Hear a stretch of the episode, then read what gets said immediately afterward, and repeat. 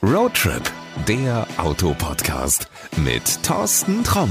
Hallo und herzlich willkommen zu einer neuen Folge von Roadtrip, der Autopodcast. Corona nervt uns ja alle ja immer noch, aber wir lassen uns davon nicht ausbremsen, oder? Heute reden wir mal nicht über ein neues Auto, sondern über ein lebenswichtiges Teil eines jeden Autos. Reifen. Und jetzt sag bloß nicht langweilig, schwarz, rund und ein Loch in der Mitte. Zu dieser Jahreszeit sollten wir ja mit Winterreifen unterwegs sein, auch wenn der Winter voller Tiefschnee bei uns eher selten ist. Ich gebe zu, dass ich mich mit dem Thema Reifen schon länger beschäftigt habe. Allerdings haben wir in unserer heutigen Folge von Roadtrip der Auto Podcast einen echten Experten. Lukas Melzian ist Reifenentwickler im Entwicklungszentrum von Hankook in Hannover. Grüß dich, hallo.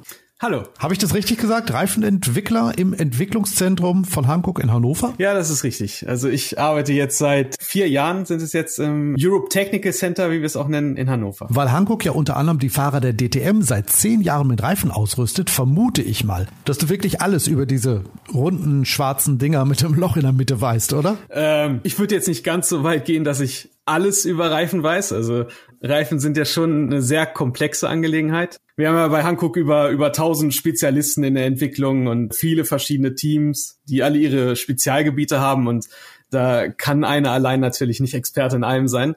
Aber ich bin, ich bin mir sicher, dass ich äh, deine Fragen heute alle zufriedenstellend beantworten kann. Das werden wir rausfinden. Also, viele Menschen, die behaupten ja, dass Reifen eher langweilig sind, habe ich ja eben gesagt. Wenn man sich mal ein bisschen mit der Materie beschäftigt, dann merkt man, dass das ja gar nicht so ist. Ich behaupte immer, dass du ja mit einem Reifenwechsel den Charakter deines Autos komplett ändern kannst. Ich habe das mal gemerkt, ich weiß nicht, da bin ich bei irgendeinem Test gewesen und dann haben die irgendwie komplett eine andere Marke von Reifen draufgesteckt und du hast das Auto gar nicht mehr wiedererkannt. Also das Ding hat plötzlich untersteuert wie verrückt, was er vorher nicht gemacht hat. Ist das wirklich alleine nur dem Reifen geschuldet? Äh, ja, das, das kann sehr gut sein. Also es ist ja nicht nur ein Gummi. In einem Reifen stecken ja über zehn verschiedene Gummimischungen drin. Im Reifen ist Stahl drin, Nylon, Polyester. Also wir haben sehr, sehr verschiedene Materialien da drin. Natürlich sind die ganzen verschiedenen Gummimischungen auch, die da drin stecken, erstmal alle schwarz. Das kann man jetzt mit bloßen Augen nicht sehen. Aber die haben alle verschiedene Aufgaben und Eigenschaften und jede einzelne dieser Komponenten beeinflusst halt auch wirklich das Fahrverhalten. Und äh, also nicht nur das Fahrverhalten, man den Spritverbrauch kann man dadurch maßgeblich beeinflussen und ja alle möglichen Sachen. Und da kann es auch sehr gut dazu führen, dass dann ein Auto auf einmal untersteuert oder übersteuert, wenn man da die falsche Konstruktion wählt. Das Ganze trifft ja auch auf Winterreifen zu, obwohl ich von einigen Menschen aus meinem Bekanntenkreis immer wieder höre,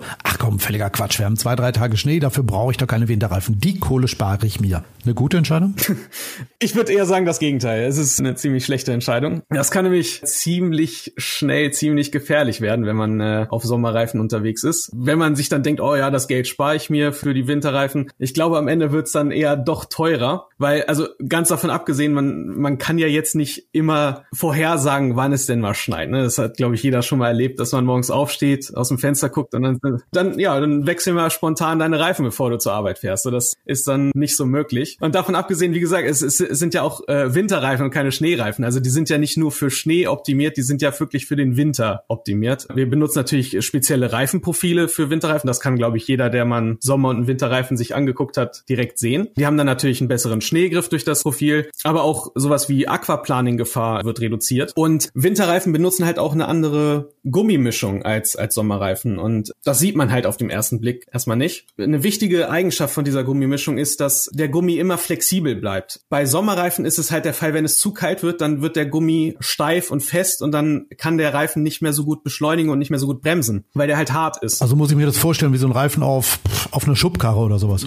Ja, vielleicht. Also, also, wie gesagt, er ist dann hart und äh, wenn man diese Flexibilität verliert, dann funktioniert der Reifen halt nicht mehr richtig. Und besonders beim Bremsen will man das halt nicht wirklich haben, weil wenn man nicht so gut beschleunigen kann, ist die eine Sache. Gut, dann dauert es ein bisschen länger, bis man auf seine Geschwindigkeit kommt. Aber wenn man bremsen will und das Auto das nicht so kann, wie man es gerne will, dann wird's gefährlich. Und dann kann es wahrscheinlich spätestens auch dann äh, sehr blöd sein, dass man sich dann dieses Geld für die Winterreifen gespart hat und jetzt für eine Stoßstange, eine Motorhaube und sonst was ausgeben muss. Ja, wie gesagt, also diese Gummimischung im Winter, bei Winterreifen ist halt, wir sagen so für einen Temperaturbereich von minus 20 bis 10 Grad optimiert, da ist sie immer schön elastisch, da funktioniert der super. Diese Gummimischung ist halt auch für die Nässe optimiert weil wir haben ja auch Klimawandel in Deutschland und du hast halt schon gesagt, ne, wir haben nicht mehr so viele Schneetage, aber wir haben halt viele, viele Tage, wo wir eher so vielleicht so Schneematsch oder auch ganz viel nasse Fahrbahn haben. Und ja, das haben wir bei Hankook natürlich jetzt auch in unserer Entwicklung berücksichtigt und viel Wert darauf gelegt, die Nässereigenschaften von unseren Winterreifen weiter zu verbessern, dass man genau für diese Tage auch einen idealen Reifen hat. Also der Klimawandel spielt auch bei dir in der Entwicklung eine Rolle. Apropos Klimawandel, viele sagen ja, SUVs sind dran schuld. Die großen Autos mit ihrem hohen Schadstoffausstoß sorgen dafür, dass es bei uns so warm wird. Also man sieht von den Autos immer mehr auf unseren Straßen. Von denen haben prozentual gesehen ja auch relativ viele einen Allradantrieb. Also sagen wir mal mehr als kompakte oder Kleinwagen. Und mit vier angetriebenen Rädern, da komme ich eigentlich überall durch. Wozu dann also noch Winterreifen? Äh, das ist äh, eine steile These. Äh, natürlich hat ein Allradantrieb Vorteile gegenüber einem Heck- oder Frontantrieb, was Traktion und Sicherheit und so beim Bergauffahren zum Beispiel betrifft. Aber ein Allradantrieb kann jetzt keinen Winterreifen ersetzen. Was gerne vernachlässigt wird, ist einfach, dass der Reifen ist die einzige Verbindung, die ein Auto mit der Straße hat. Man kann den besten Antrieb der Welt haben, man kann einen super starken Motor haben, viel PS, aber das Ding, was diese Kraft dann am Ende auf die Straße bringt, ist nur der Reifen. Wenn man da einen schlechten Reifen ausgewählt hat, dann, dann funktioniert das nicht. Also man kann natürlich vier angetriebene Räder haben. Wenn die durchdrehen, dann drehen alle vier durch. So, wenn man mit einem Sommerreifen auch auf Eis fährt. Und man bestellt sich ja auch jetzt nicht irgendwie, keine Ahnung, ein, ein HD-Paket zum Fernseh gucken und guckt dann auf dem Röhrenbildschirm. So. Ich kann da übrigens eine Anekdote zu beitragen. Äh, das war auch die Zeit der Röhrenfernseher. Ich habe in den 1990er Jahren mal einen Golf Country gefahren. Und mit dem wollte ich über Ostern nach Italien. Klar, da ist es warm, also Winterräder runter, los auf mit den Sommerreifen. Blöd nur, dass in Österreich am Fernpass es einen Wintereinbruch mit fast einem Meter Neuschnee gegeben hat. Naja, habe ich gedacht, gut, nehmen wir halt Straßen zweiter und dritter Ordnung, weil alles andere dicht war. Und der Weg, der ging immer steil bergauf. Und dank Allrad bin ich auch gut in einem Skiort angekommen auf den Sommerreifen eben. Da hat aber einen Lawinenabgang gegeben und die haben mich wieder runtergeschickt. Gut, also bei Schrittgeschwindigkeit dann erstmal runter, erste Tritt auf die Bremse und hm, der Koffer wurde nicht langsamer. Naja, ich habe ihn dann irgendwie an Schneewänden zum Stillstand gebracht, ist auch äh, nichts bei kaputt gegangen. Hab meine damalige Freundin zu Fuß ins Tal gejagt, weil sie den Verkehr aufhalten sollte. Ich konnte ja nicht bremsen. Die, die war völligst angefressen. Zum einen, weil es immer noch schneite und weil ich dann irgendwie mit vier blockierenden Rädern um die Ecke gekommen bin. Aber ich bin heil unten angekommen, allerdings mit einem Puls von 200 und ich sagte ganz ehrlich, brauche ich nie wieder. Ja, das kann ich mir gut vorstellen. Das ist ein, ein gutes Beispiel. Also äh, keiner verliert gern die Kontrolle über sein Fahrzeug, besonders nicht bergab und dann auch noch auf einer Straße, die man so nicht kennt. Äh, das ist äh, sehr, sehr gefährlich. Du bist in diesem Moment, also das habe ich ja jetzt über eine relativ lange Zeit gemacht, aber du bist ja echt nur Passagier. Du kannst lenken, du kannst äh, bremsen, auskuppeln, hupen, du kannst machen, was du willst. Das Auto fährt nicht mehr dahin, wo du hin willst. Und das ist schon ein richtig scheiß Gefühl. Da kann ich nochmal wiederholen. Also für die eigene Sicherheit und für die Sicherheit aller anderen Verkehrsteilnehmer ist es wichtig, die richtigen Reifen zu benutzen. Lukas, zwischen einem Kleinwagen und einem großen Allrad-SUV, da liegen ja Welten, ne? Wie schafft ihr es eigentlich bei Hankook für jedes Auto den passenden Winterreifen zu bauen? Die verschiedenen Fahrzeugsegmente wie Kleinwagen und SUVs haben ja auch verschiedene Reifengrößen. Das ist schon mal der erste große Unterschied. Und natürlich sehen die Reifen von außen, wie schon gesagt, alle sehr ähnlich aus. Aber im Inneren sind die Konstruktionen natürlich je nach Fahrzeugsegment und Reifengröße komplett verschieden. Also die werden dann echt auf die einzelnen Segmente angepasst. Und bevor wir überhaupt einen Reifen bauen, schauen wir uns erstmal die Anforderungen an. Also wir gucken uns an, wo wird der Reifen eingesetzt, wie sind da die Straßenverhältnisse, wir gucken uns das Auto an. Was ist das für ein Auto? Hat das viel Gewicht? Was hat das für eine Antriebsart? Ist das ein Allrad? Ist das ein Heckantrieb? Und wenn wir speziell bei Erstausrüsterreifen, wenn wir Erstausrüsterreifen entwickeln, dann haben wir natürlich auch noch explizite Anforderungen vom Kunden selbst an den Reifen. Da werden dann erstmal die Rahmenbedingungen definiert und ja, konkret muss man sich das so vorstellen, dass wir dann anfangs Daten und Simulationen auswerten zu den Reifen, um, um vorhersagen zu können, ob das eine gute Konstruktion ist, eine gute Mischung ist, die wir benutzen. Und dann äh, werden Reifen gebaut und dann werden die natürlich später ausgiebig getestet. Wir haben viele, viele Indoor-Tests, um Informationen über den Reifen zu halten und wir testen die Reifen dann natürlich auf den verschiedensten Teststrecken in ganz Europa. Und basierend auf den Teststrecken verbessern wir dann wieder weiter die Reifenkonstruktion. Dann testen wir wieder die, die Reifen, die neue und so tasten wir uns nach und nach ran, bis wir einen Reifen haben, der die Erwartung von unseren Kunden und natürlich unsere eigenen Erwartungen erfüllt. Und diese Reifenentwicklung dauert ja in der Regel um die drei Jahre. Also Das ist schon eine lange Zeit. Das heißt, du entwickelst jetzt schon Reifen für Autos, die erst in drei Jahren auf den Markt kommen? Korrekt. Hm, ich frage jetzt nicht für welche. ich würde es dir auch nicht sagen.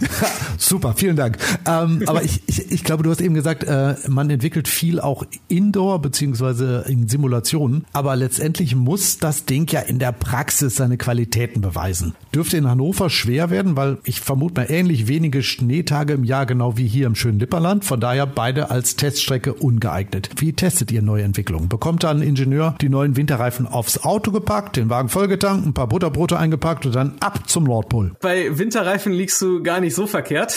Wir fahren jetzt nicht ganz bis zum Nordpol, aber wir haben tatsächlich ein eigenes Testgelände in Ivalo, das ist in Finnland, den Techno-Track, so 100, 150 Kilometer hinterm Polarkreis. Wenn man nachfragt, kriegt man da vielleicht auch ein paar Butterboote. Und dort testen wir dann so hauptsächlich zwischen November und März dann unsere Winterreifen auf Handling, Beschleunigung, Bremsperformance, das alles halt auf unseren Schnee- und Eisstrecken, die wir da haben. Ja, testen wir unter normalen Bedingungen, aber wir testen halt auch unerwartete Bedingungen, wie zum Beispiel eine Gefahrenbremsung. Ja, auch da muss muss der Reifen halt performen. Das, da kann es auch gerne mal passieren, wenn man dann vom Testgelände runterfährt, dann muss man auch mal eine Gefahrenbremsung machen, weil dann ein Rentier auf der Straße steht oder so. Und die, ja, die lassen sich da auch nicht wirklich aus der Ruhe bringen. Die stehen dann einfach rum, kann man hupen, aber die gehen dann nicht weg, muss man ein bisschen Geduld haben. Ich höre, das ist dir selber schon passiert. In Kollegen ist es passiert.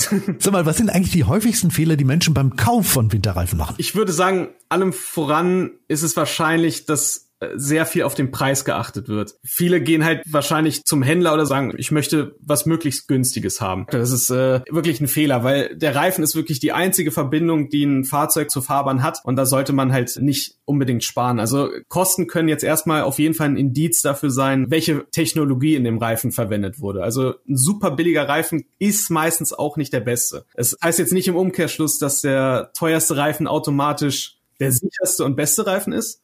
Aber man sollte sich auf jeden Fall gut beraten lassen. Kann man zu seinem Reifenhändler gehen und sich da beraten lassen, welche Reifen gut sind. Und man kann sich natürlich auch selbst informieren über Reifenmagazine. Na gut, die, die liegen jetzt nicht überall aus. Also wenn ich zum Zahnarzt gehe oder so, ich glaube, das liegt da nicht aus, aber das Internet ist wahrscheinlich relativ hilfreich, oder? Ja, auch da hat man Zugriff auf diese ganzen Testergebnisse eigentlich. Wenn mein Auto jetzt ab Werk meinetwegen mit einem Michelin, mit einem Dunlop oder mit einem Pirelli-Reifen bestückt ist, soll ich dann im Autohaus oder beim Reifenhändler wirklich explizit nach einem Hankook-Reifen fragen? Fragen, weil oft verkaufen die Autohäuser ja auch gerne das, was drauf ist oder was gerade im Lager liegt. Also, wenn man sich neue Reifen kauft für sein Auto, dann sind ja meistens schon ein paar Jahre vergangen. Also hat sich die Technologie in der Zeit natürlich auch schon weiterentwickelt. Da sind schon wieder neue Reifen auf dem Markt und so können dann auch Hankook-Reifen auf dem Markt sein, die für das Fahrzeug vielleicht besser geeignet sind. Also ich würde auf jeden Fall empfehlen, sich zu informieren, was gerade auf dem Markt verfügbar ist und natürlich dann auch Hankook-Reifen in Betracht zu ziehen. Wer bislang übrigens nicht auf Hankook-Reifen unterwegs ist, den kannst du ja mal mit eurer riesigen Erfahrung überzeugen. Ich habe mal in der Pressemitteilung gelesen, welche Autos ab Werk auf Hankook-Reifen rollen. Und das liest sich ja echt wie ja, das Who is Who der Autoindustrie. Ja,